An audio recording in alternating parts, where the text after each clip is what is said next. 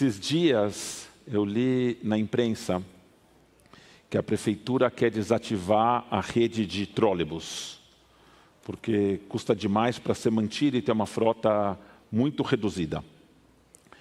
Eu ainda lembro que morando em Genópolis, eu, eu ia para Hebraica de trólebus, que eu pegava na Rua Augusta, não muito longe daqui, e já naquele tempo, aqui estão os pais explicando para os seus filhos o que é trólebus. Já vamos chegar nesse pedaço.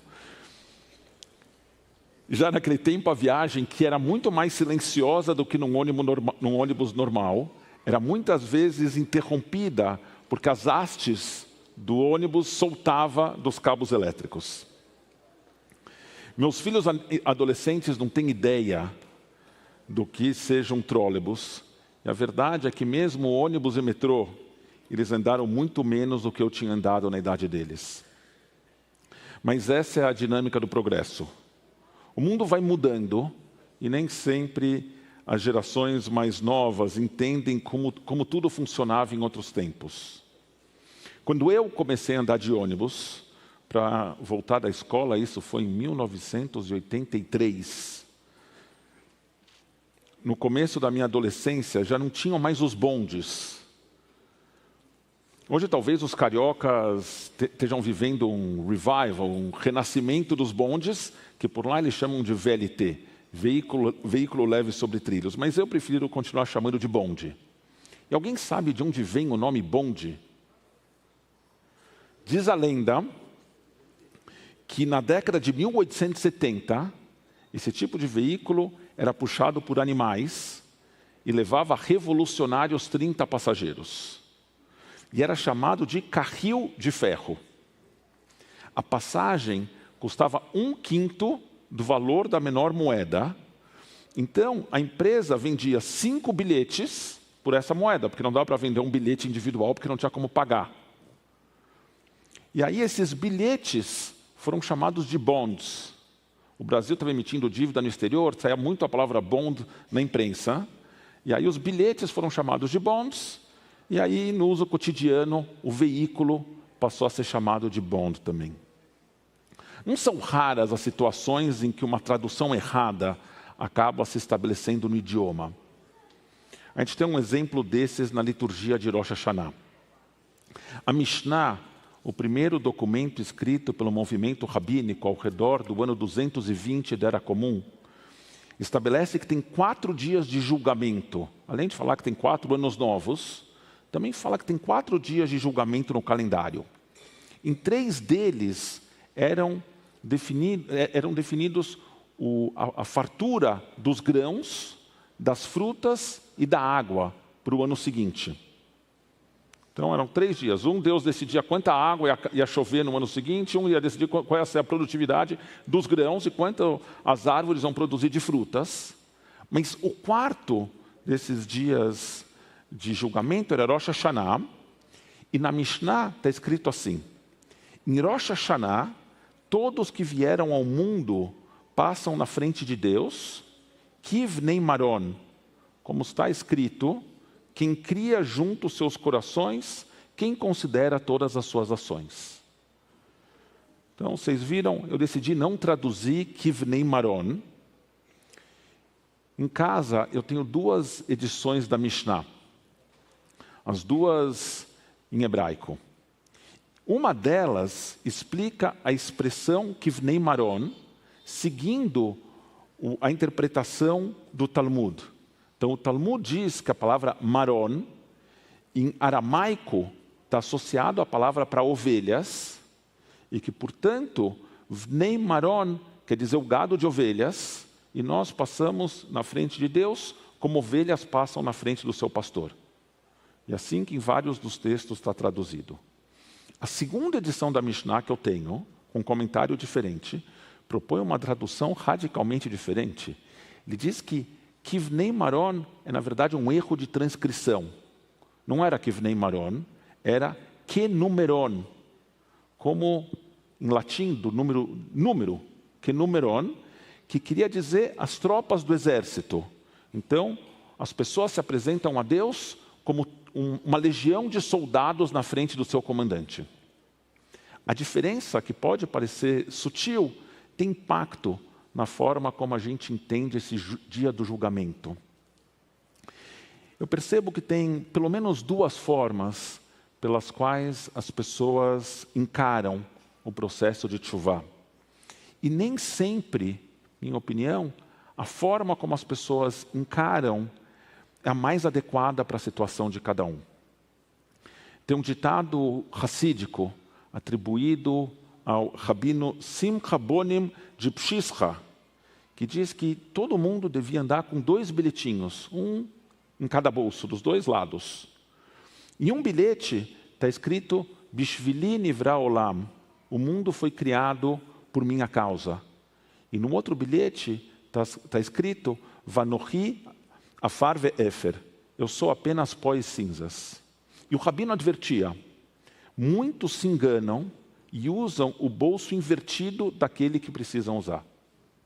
Ou seja, quando o ego de uma pessoa está expandido, ela usa o bilhete que te dá ainda mais importância, e quando elas estão se sentindo para baixo, elas usam o bilhete que deixam elas ainda mais deprimidas. Eu tenho medo de que para muitos entre nós, a ideia do julgamento em Rosh Hashanah tem um efeito parecido ao bilhete do bolso errado. Para quem já está no fundo do poço, se enxergar como ovelhas indefesas passando na frente do seu pastor, os deixa ainda mais desempoderados para serem agentes das mudanças que eles precisam fazer nas suas vidas. E por outro lado, tem pessoas que, se sentindo no topo do mundo, passam a se enxergar como poderosas tropas militares, isso fortalece seu senso de arrogância e de que nada pode detê-los. O, o Netanetokev, que a gente vai a gente é a forma de dizer, né? Que o balé vai cantar daqui a pouco, busca uma conciliação entre as duas versões. De um lado, o texto toma Bnei Maron como querendo dizer um rebanho de ovelhas, seguindo a tradição do Talmud. E a frase no Netanetokev diz assim: E todos os que peregrinam pelo mundo passam diante de ti como Bnei Maron, como o pastor o vistoria, o passa sob sua vara, assim você também fará passar, contará e enumerará e considerará a alma de todo ser vivo, determinando o destino de cada criatura e escrevendo o seu veredito. De outro lado, o poema também faz alusão à formação militar, quando diz: Anjos se apressarão, temor e tremor os dominarão, e dirão: Eis que chegou o dia do julgamento, quando até o exército celestial se apresenta em juízo. Falando de o Netanetokev, para mim a parte mais sombria do poema, ainda mais difícil do que o, o seu final, que detalha os tipos de morte que as pessoas podem sofrer, é quando o texto diz que Deus vai ser juiz, procurador, perito e testemunha. É uma definição que me lembra profundamente o livro O Processo, de Franz Kafka. No livro, o personagem acorda um dia perseguido pela polícia e processado por um crime que ele não sabe qual é, e um sistema judiciário todo organizado contra ele. Ao ler essa passagem do Netanetokev, eu sempre imagino Joseph K., o personagem central do livro, perguntando qual, por qual crime ele está sendo processado, e o juiz, que também é procurador, perito e testemunha, respondendo: você sabe muito bem o que você fez. A verdade é que a gente sabe o que a gente fez nesse ano que terminou. A gente sabe bem até demais. Eu sei que eu falo em nome de muitos quando eu digo que não está fácil. As estatísticas dizem que mais de um quarto da população brasileira sofre de ansiedade e que um em cada oito já teve diagnóstico para depressão de forma crescente, especialmente a depressão pode levar a consequências trágicas. E dados do SUS mostram que o número de mortes por lesões autoprovocadas dobrou nos últimos 20 anos.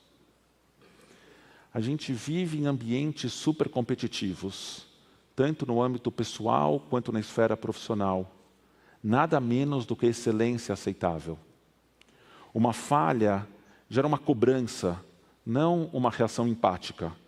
E assim, a gente aprende que não somos bons o suficientes, que o nosso trabalho e a nossa conduta não correspondem àquilo que é esperado de nós. Nos sentimos avaliados e julgados o tempo todo. Nessas situações, não é produtiva a figura de um juiz, procurador, perito, testemunha, que nos jogue ainda mais no corredor kafkiano de um processo que já está pré-definido contra nós. Aqui, nessa situação, a gente precisa de um pastor que nos pegue no colo, que reconheça que nós temos tentado, que nos ajude a encontrar o caminho novamente e a sair do buraco em que nós nos vimos. Na minha prédica favorita, a rabina Margaret Mowers Wenig apresenta Deus como uma mulher idosa esperando que seus filhos a venham visitar. A gente evita essa visita por medo da decepção. Da nossa decepção, entender que Deus não nos deu tudo aquilo que esperávamos e achávamos que merecíamos. E a decepção de Deus ao perceber que nós não, torna, nós não nos tornamos tudo aquilo que poderíamos. E mesmo assim, ela espera a nossa visita. E nos acolheria, enxugaria nossas lágrimas. Não como juíza, procuradora, perito, testemunha, mas como mãe ou como pai que vê o seu filho ou a sua filha sofrendo. Se você se vê hoje um pouco nesse lugar, então adota como teu bilhetinho de Rosh Hashanah, Bishvili Nivra Olam, o mundo foi criado por minha causa. E quando todas as cartas parecerem pré-definidas contra você, deixe de lado as imagens da corte e do julgamento e foque no carinho do pastor ou da mãe idosa sentada na cadeira da cozinha, esperando por uma visita tua. Do outro lado do espectro, tem gente que atribui a si mesmo não apenas o papel de réu nesse processo, mas também ao réu o papel de juiz, procurador, perito e testemunha. E na fusão de todas essas funções, se autoconcedem um passe livre, para não avaliar suas condutas, para continuar agindo no mundo como se ele tivesse sido criado só por causa deles. São capazes de apontar para inúmeros problemas pelos quais passamos, mas nunca de aceitar que tem alguma responsabilidade por eles. E um pequeno exemplo disso, uma pesquisa publicada recentemente, 81% dos entrevistados declararam que o Brasil é um país racista. E, no entanto, 75% das pessoas na mesma pesquisa discordaram completamente da frase: tenham algumas atitudes e práticas consideradas racistas. O problema são sempre os outros.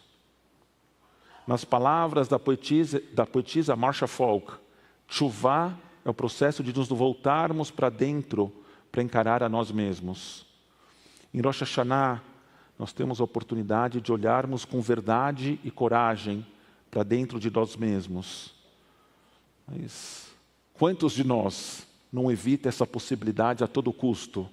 Talvez com medo de que nós encontremos se realmente nos engajássemos nesse processo. Um Midrash detalha hora a hora a criação do primeiro ser humano no verdadeiro Yom Aratolam, no dia do nascimento do mundo, aquele dia em que Deus criou o primeiro ser humano. E o Midrash diz assim: o dia é dividido em 12 horas. Na primeira hora, a criação do ser humano surgiu em pensamento. Na segunda, Deus consultou os anjos. Na terceira, Deus juntou sua terra. Na quarta, amassou. Na quinta, teceu. No sexto, Deus fez uma forma. Na sétima hora, Deus soprou a vida. Na oitava hora, Deus, Deus o colocou no jardim do Éden. Na nona, ele foi ordenado sobre o fruto proibido. Ele, aqui no caso, é Adão, né, o primeiro ser humano criado. Na décima, ele transgrediu. Na décima primeira, ele foi julgado. Na décima segunda, ele foi perdoado. Deus disse a Adão: Esse é um sinal para os seus filhos. Da mesma forma que você esteve diante de mim no julgamento nesse dia e foi perdoado, também no futuro os teus filhos se apresentarão diante de mim em julgamento nesse dia e serão perdoados por mim. De acordo com esse Midrash, o julgamento perante o qual nos apresentamos em Rosh Hashanah é praticamente um jogo de cartas marcadas a nosso favor. Porque Deus já se comprometeu com Adão que nós seríamos perdoados no final. Apresentados com essa possibilidade, muita gente se declara inocente antes mesmo de avaliar as evidências. E assim perdem a possibilidade de um encontro verdadeiro consigo mesmo. Se esse é o teu caso, então adota como bilhetinho de Rosh Hashanah, de Rosh Vanohi Afarva Efer. Eu sou apenas pó e cinzas. E leia quando você tiver a sensação de que o mundo inteiro está a teu dispor, que você não precisa lidar com as consequências das tuas decisões e dos teus atos. Um ditado atribuído ao mexicano César Cruz diz que a arte deve trazer conforto àqueles que estão perturbados e perturbar aqueles que estão confortáveis. E muitos líderes religiosos já disseram antes de mim que esse tem que ser também o papel da religião. Infelizmente, como os bilhetinhos trocados a que se referiu o Rabino Sim Rabonim de Pshisra, muitas vezes o nosso impacto é exatamente o contrário, fortalecendo os poderosos e afligindo os oprimidos. Que nesse ano o nosso processo de chuvá seja verdadeiro para cada um de nós e que nos permita encontrar equilíbrio, acolhimento e verdade. Shana Tová.